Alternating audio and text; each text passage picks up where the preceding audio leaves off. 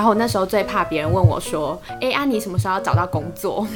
我怎么会知道呢？对，真的，我觉得这是所有待业者就是也很想要知道答案，但是也是因为这样，所以才会最焦虑。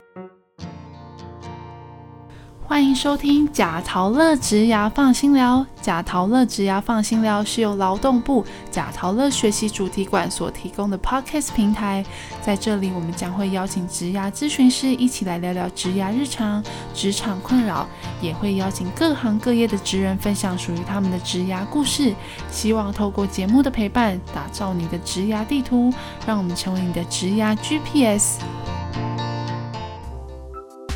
嗨，听众朋友们，大家好，我是主持人 Anita，以及我们今日假陶乐的特派员 Sunny 及 Emily。哎嗨，大家好，我是 Sunny，我是贾陶乐的职涯咨询师。大家好，我是 Emily，我也是贾陶乐的职涯咨询师。好，今天要谢谢我们两位咨询师伙伴，因为我们近几年呢，因为疫情的关系引起失业潮，那可能有许多听众朋友们也正面临这样的状况。那面对巨变，我们要如何调整自己的心态？那正是我们今天要讨论的主题：待业不焦虑。那在职涯的路途上，待业可能有分为好几种状况，像是呃已经快要接近毕业季了，那会面临的毕业及失业的状态。那想问问我们的 Sunny 跟 Emily 有什么其他的待业的状况可以跟我们做分享的呢？呃，一般我们会直比较直觉的想到，呃，待业的状况就是像我们如果。工作之后，那发生一些状况，然后必须离职，那没有马上找到下一份工作，这中间的时期我们会称为待业的时期。那其实我们在呃咨询的经验里面，也有一些待业的状况哦，是大家会比较呃焦心的，就是像有的人是打算要考公职。但是考公职这条路其实也不容易哦，也不轻松。那有的人很快可以考上，但也有的人一准备可能就要准备好几年。嗯啊，那这个过程里面其实也是一个待业的状态。那或者是像说，呃，会有人遇到的是，嗯，疫情的影响啊，或是经济景气的影响，遇到了公司解散。啊，那这些都是呃，虽然是非他自愿的，但是。呃，遇到的时候也是要面对。那这中间如果没有办法很快的再找到下一份工作的衔接，那还肯定也要面临一段待业的时期。对，像 Emily 刚刚说的啊，就是呃，像考公职这种状况，或是遇到公司突然解散的情形，确实就是不得不去呃，就算是面临一个失业状况，那。求职过程如果没有很顺利的话，那我们可能待业时间又会不太一定。然后这边也再补充一下，有几种是，例如啊，可能我们对于本来的科系或是原本来的行业，我们没有的那么喜欢，或是我们可能有别的目标，那一种转职的历程，它也比较容易会造成待业的期间比较久，因为你必须要可能学习新的技能，然后或是说你可能在求职的过程，你比较要去找新的公司，要了解新的产业，对，它也会是一个蛮煎熬的历程哦。那其实待业的过程真的是一段很煎熬的心路历程。那想问我们的 Sunny 跟 Emily 有没有什么样的心法可以教我们如何面对内心的失衡呢？待业的过程哦，真的是一段呃不轻松的心路历程，因为不只是说哦，待业过程里面待业者他本身对自己的期待，那跟希望赶快找到工作的这种呃焦虑。那他其实也会有一些待业者会跟我们提到，像他也很会担心面试的时候，如果说遇到面试者问他，诶，那待业的过程里面你都在干嘛？哦，或者是说，诶，那你待业怎么会这么久？嗯，所以这个确实对待业者来说都是一段呃蛮辛苦也不简单的过程。嗯，那桑尼有没有想什么想要跟我们做分享的呢？嗯，就是就像刚刚 Emily 提到的啊，那我们在待业有一个部分确实很煎熬的是，可能我们面对外面的社会的价值观。的，他可能会对我们有些怀疑，就像刚刚呃 Emily 说的，那公司主管方可能会觉得，嗯，是发生了什么事吗？你为什么要呃中间停滞这么久时间？好，就是像这样的话，可能会引发可能待业者的另外一种焦虑，是可能他要面对的是一个是社会他对他的评判和批判，然后另外一个是他可能他对他自己也会有自我怀疑，也就会呃去影响到说。可能这个在待业的过程，那因为它时间很不一定，有时候是可能很短的，搞不好是一个月、两个月的时间。那有时候时间是可能甚至要半年或是一年以上。那这样的过程是。呃，因为一直没有办法有一个很适当的产出，很实质的产出，所以可能会也会觉得说，那是我自到底是不是自己不好啊？还是说自己的能力真的很差吗？真的没有人要我吗？可能会出现越来越多这样子的声音和自我怀疑。那我们这边也会分享一下是。呃，就像这段期间的话，这种过程它是非常正常的。然后你会有这些想法，它也是其实每一个人都会面对到，也都会有的。我们可以做的事情是。我们先去相信自己，你一路走来已经有了一些堆叠，那你是有能力可以去面对这样的状况。然后再来是我们要去维持我们生活中的稳定还有规律，那最好是就是不要太可能呃就是作息不正常啊，那它会影响到我们一些生理的状态，也会让我们的心情上不稳定，所以可能不至于到说我们一定要早上早上早睡早起啊，要六点多起床之类的，对，但至少我们可以稳定一点。那我们可能如果说真的待业。期间，我们允许自己就是可以睡到个十点九点起床，然后那也不要熬夜熬太晚，在十二点前睡觉。然后中间呢，这样自己不要都一直只待在家里面，然后或者说可以换个环境，然后安排一下散步运动的时间。那这些都是可以去安抚你自己一些焦虑的情绪和方法。嗯，我觉得就是生活的安排之外。也可以有啊两种觉察，大家可以参考看看。一种是是我先告诉我自己说，OK，我知道我接下来或者说我正在面临一段求职的过程。那我现在就是要找工作，我是在待业其中，我允许自己有一段期间是没有工作的，然后我自己也已经努力在寻找了。嗯，先接纳自己是呃，确实是在这个状态里面的。那你接受自己在这个状态里面之后，你才会认同说比较放松，认同说，嗯，我现在这个状况是正常的，嗯，然后不是说，嗯，别人的眼光是别人的眼光，但是我本来求职就是会需要一段时间，需要一个历程，好，我接纳我自己现在是在这个状态，嗯，那我我我想就是，呃，当然不是说我们真的就躺平。对，可是我已经努力在找了嘛。嗯，对。那另外是一个觉察就是，诶，如果我发现我的求职一直都没有很顺利，会不会是比如说我的求职方法出了问题，我的求职方向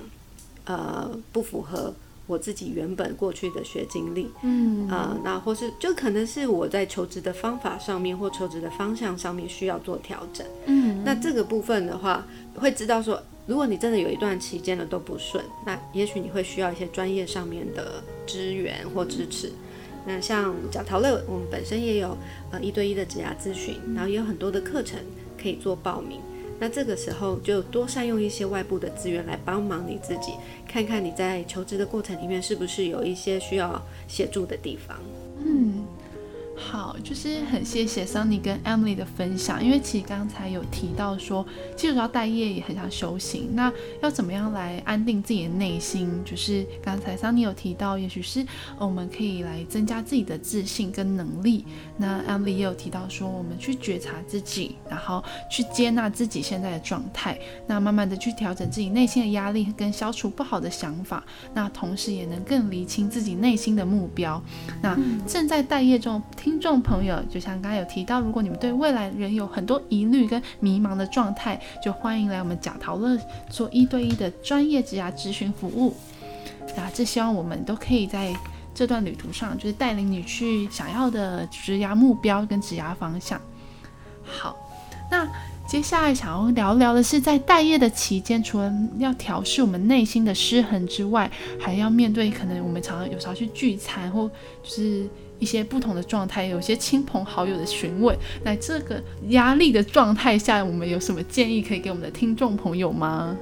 好，我们如果遇到这种就是可能节庆的时候啊，都是让大家压力很大的时候。对，然后那确实，呃，亲朋好友他们虽然都是可能对我们关心，嗯，但有些关心真的不是这么的适合哦，就是会反而问了之后，让人家就是肩膀上更多巨石。对，就妈妈，我可以不要跟你回老家吗？对我之前在家大扫除，我会扫得很干净，等你们回来。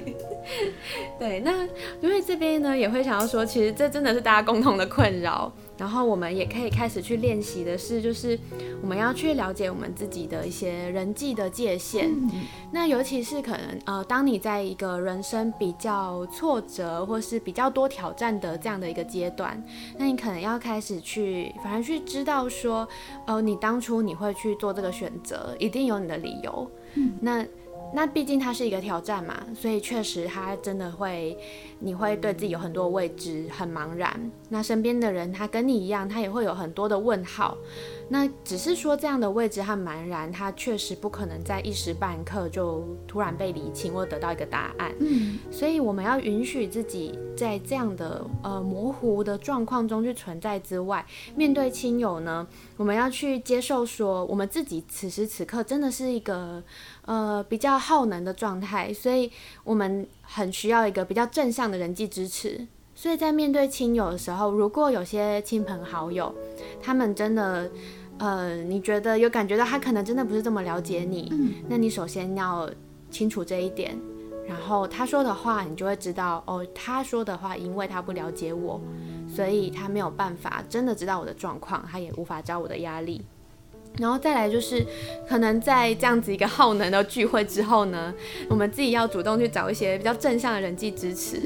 因为我相信大家身边，呃，你现在立刻心里面可能还是可以浮现到一两个是能够听得懂你，然后能够了解你的人，那你就是要去这样跟这样的朋友多去互动，然后而且你要知道说，其实你身边还是有支持你的力量的。我们不要把焦点放在那些就是比较耗能的人身上，然后再来呢，另外一个方法呢，就是呃，像我们。刚刚是说的是心理的人际界限，那另外一个部分是物理上的人际界限，就是我们如果在你，比如说你真的没办法，你在大家庭，然后阿公阿妈每天都在问你怎么还不赶紧找工作，怎么人还在这里，还变熊班哦。对，那这样的状况的话，我们可能还是要适时的带自己离开那样的现场，我们可以去找一个呃你可能喜欢的咖啡厅啊。然后点一个饮料啊，做一个下午，也不用太逼迫自己，因为其实当你只要你愿意先带你自己离开，这都已经是做得非常好了。可是我们去，当你换一个环境的时候，其实呃整个人的思想会随着环境去做一些调整，或者是有一些真的会自然而然有一些正向能量会自己补充进来。那阿妈会不会说我陪你去？阿妈说要陪你去哦，就阿妈谢谢你，那 但是我现在需要一个人的空间，我回来再陪你哦。阿妈我爱你，对。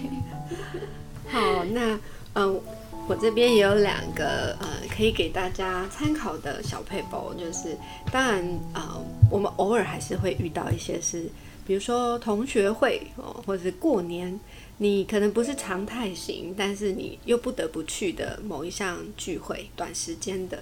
那但你你还是很想去同学会，可是你要怎么面对？好，比如说逢年过节啊，或者这些聚会啊，我们可能可以先事前，因为你已经知道你要去面对，有有可能会有人问，那我们就事前先把，如果遇到的话，那我要怎么讲？哦，我们事前先把它想好，我要怎么说。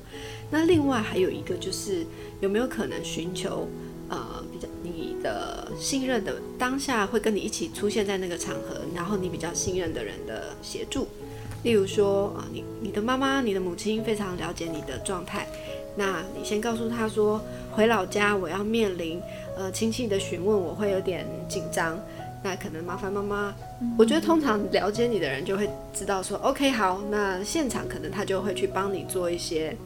呃，调节或排除，嗯，哦，就是减轻你的当下的那个压力。那，呃，像是同学会，如果你有真的比较特别好的同学或是朋友，你只要告诉他说一样的，你会有需要帮忙的状况，我想也是朋友会帮你，哎，打个圆场啊，或或者是把这个话题带开，嗯，所以事前想好，嗯。我要怎么面对，然后我要有什么样的说辞，然后做一个事前的准备。那还有另外一个就是我们刚刚提到的，寻求啊你比较亲近、比较信任的人的协助，然后把你啊需要帮忙的地方告诉他们。啊，这个方法我觉得大家也可以试试看。嗯嗯。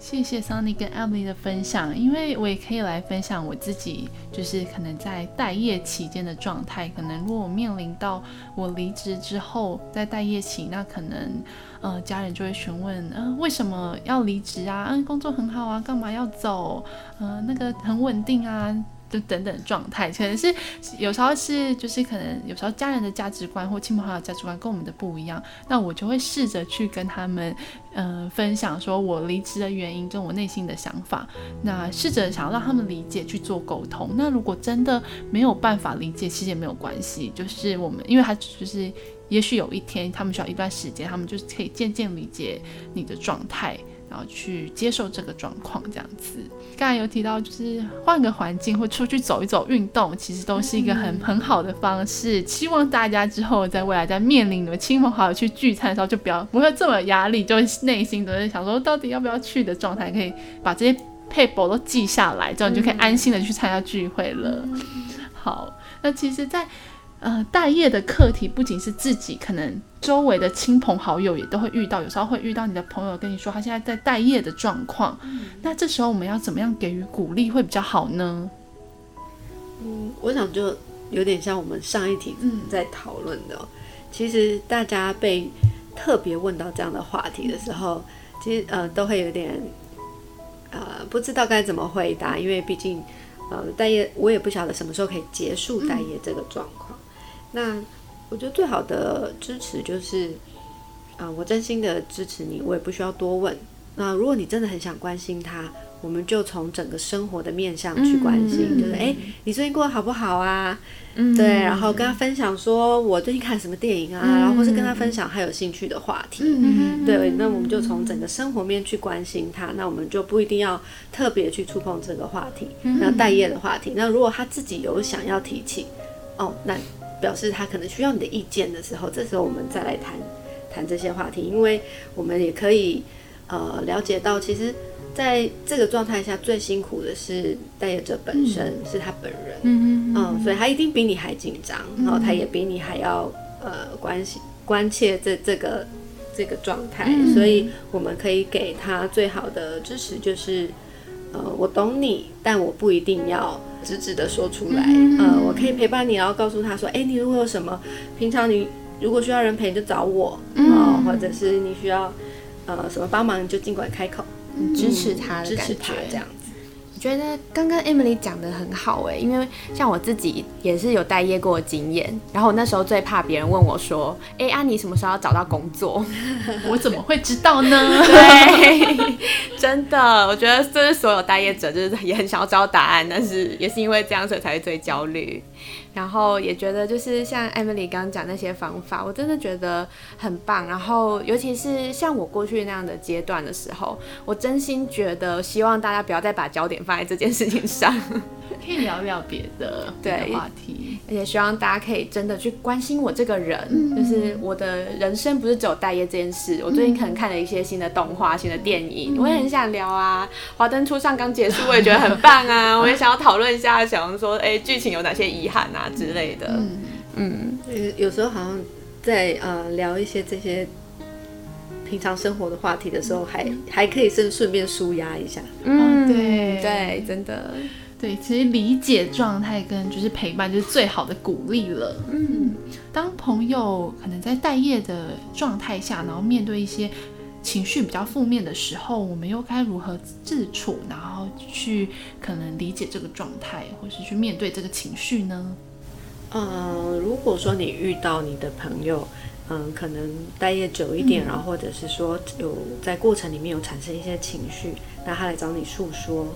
那当然。嗯，我觉得，因为是朋友，所以我们都愿意会真心的陪伴。嗯，啊，那不过，其实对于所有的陪伴者来说，其实也不只是待业啊，有有社会上有非常非常多议题，生命中有很多议题。如果当你是身为一个陪伴者的时候，我们其实也都要呃关注一下自己的当下的状态跟自己的情绪。就是现在的我有没有办法承接他现在所有的情绪，或者是说，呃，我觉得我知道大概知道我的界限在哪边，嗯。呃，那有的时候，呃，他们需要的是一种倾听，嗯，我们可以先倾听，不一定急着要给意见，嗯，哦，那听完之后，你就可以给他一点点的同理，就是，哎，我觉得听起来。呃，你最近好像有一点焦虑，或者是你对这件事情好像有一些情绪，哦，那可以问问他有什么部分是我可以帮忙你的吗？呃，因为其实他跟你说了这么多，他是希望你可以帮忙他什么？也许真的是单纯是倾听。那这其实这个问句也是帮忙他自己整理一下。诶，对，那我在这些呃情绪的发泄之余。我其实需要什么？比如说，我需要你陪我去走一走，嗯嗯，或者我其实很需要有人跟我说说话，嗯，陪我吃顿饭，嗯，也许他也可以，呃，有机会想想，其实他需要什么样的需求，需要外界什么样的支持，嗯。我觉得确实像 Emily 说的，就是当我们人比较低落的时候，状态会比较混乱一点。那有一个这样的朋友，然后愿意在旁边倾听，然后呃，甚至也回应了他说：“哎，你有嗯什么样的需要吗？”这也是让我们当事人呃很重要的一个练习，就是让我们去思考一下自己的状态，然后去说出自己的需求。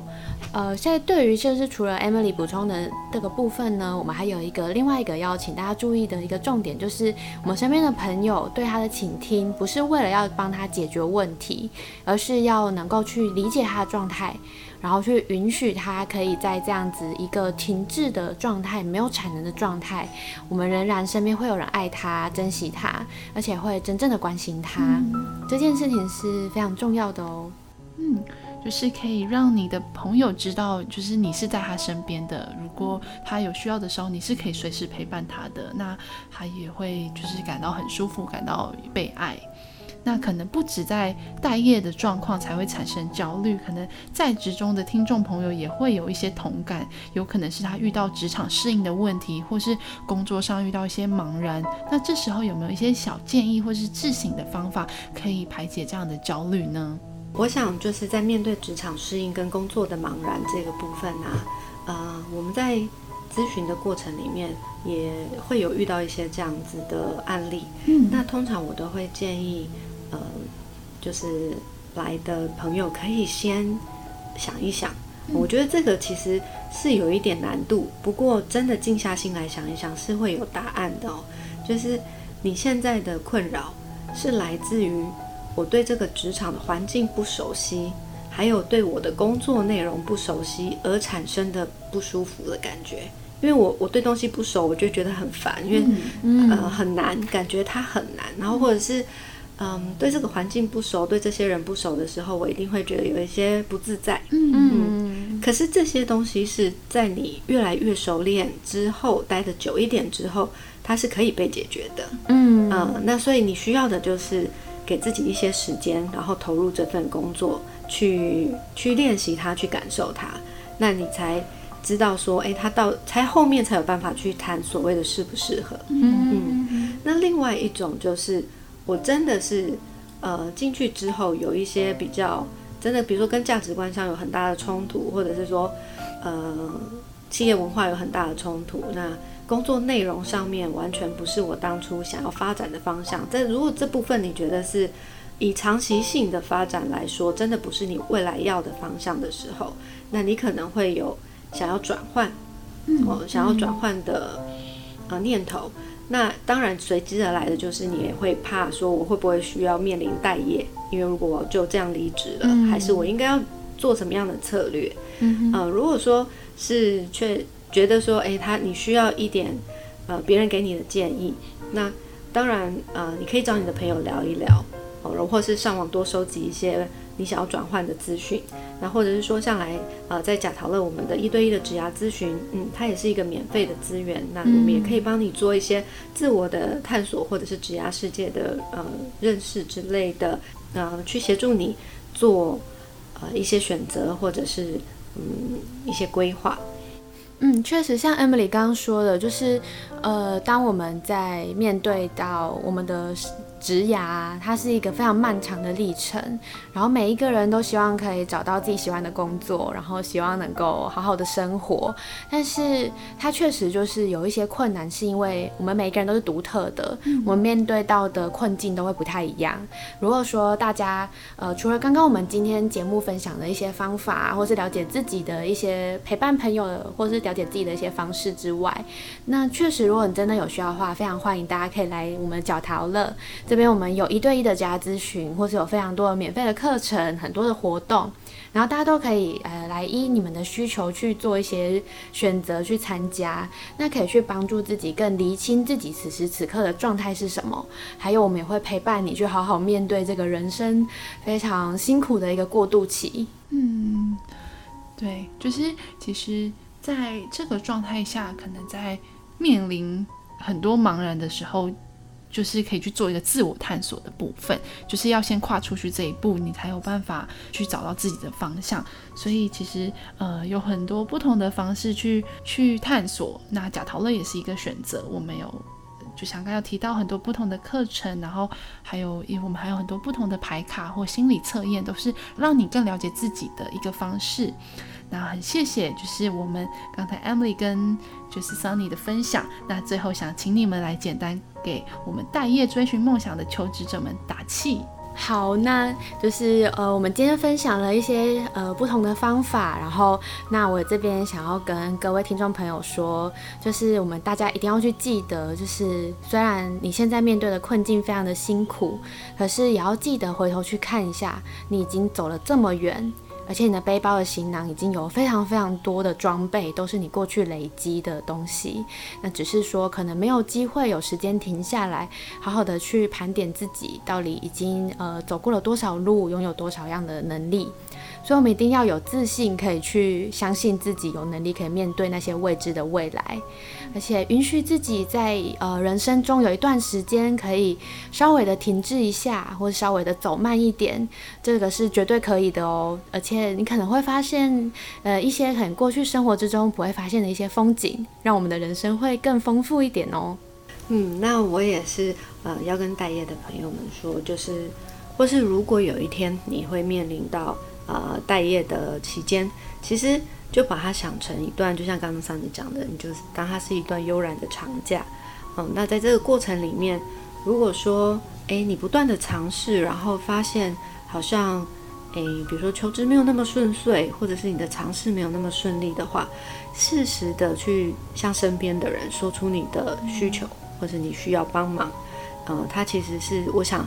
呃，当然，自己如果万一很不好不好意思说出来，可是也许你说出来之后，你就会发现大家是非常非常乐于去支持你的。嗯嗯，那或者是说，其实社会上面或者政府也有很多的资源，那或者像贾陶乐也有很多的资源，都可以帮忙你。因为也许这些不顺遂是，呃，可能我的方法只要再调整一下，嗯，那需要一些什么样专业的指引去调整你的方式。那这个的话，你都可以去找一些资源来帮忙自己。那最后也祝福，就是说我们待业的朋友们都可以顺利的找到自己理想的目标。嗯，谢谢两位伙伴的分享。那希望本集的节目内容能带给我们的听众许多收获。那如果听众们还有其他想问的议题，欢迎在我们 p o c k e t 中留言，或到我们的粉丝专业或 IG 私讯给我们小编哦。那也请两位伙伴跟我们听众一起说声拜拜，拜拜。文字拥有无穷的想象和能量，对于文字撰写与创造故事有着热情。拥抱梦想是一件极其浪漫的事情。然而，现在科技影响之下，人们对于文字接受度下降，纸本岌岌可危的状态下，文字工作者该如何自处呢？下一集将在五月十一日播出，我们将邀请幼玲来为我们分享她的写作历程，请大家不要错过喽！欢迎大家关注我们的官网及报名我们的课程，当然也要持续收听我们的 podcast 节目。接下来有课语小教室，敬请期待哦。讲哈喽，大家听哈来讲哈，讲课喽，大家一起学课语。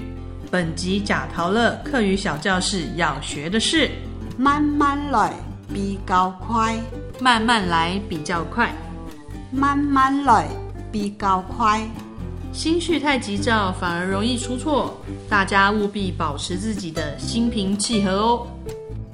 如果您喜欢今天的节目，欢迎到贾陶乐脸书粉丝团留言分享你的职涯大小问题，也可以发文分享你的收听感想，并 #hashtag 贾陶乐，让更多人一起来关注贾陶乐职牙放心聊。我们下次见喽。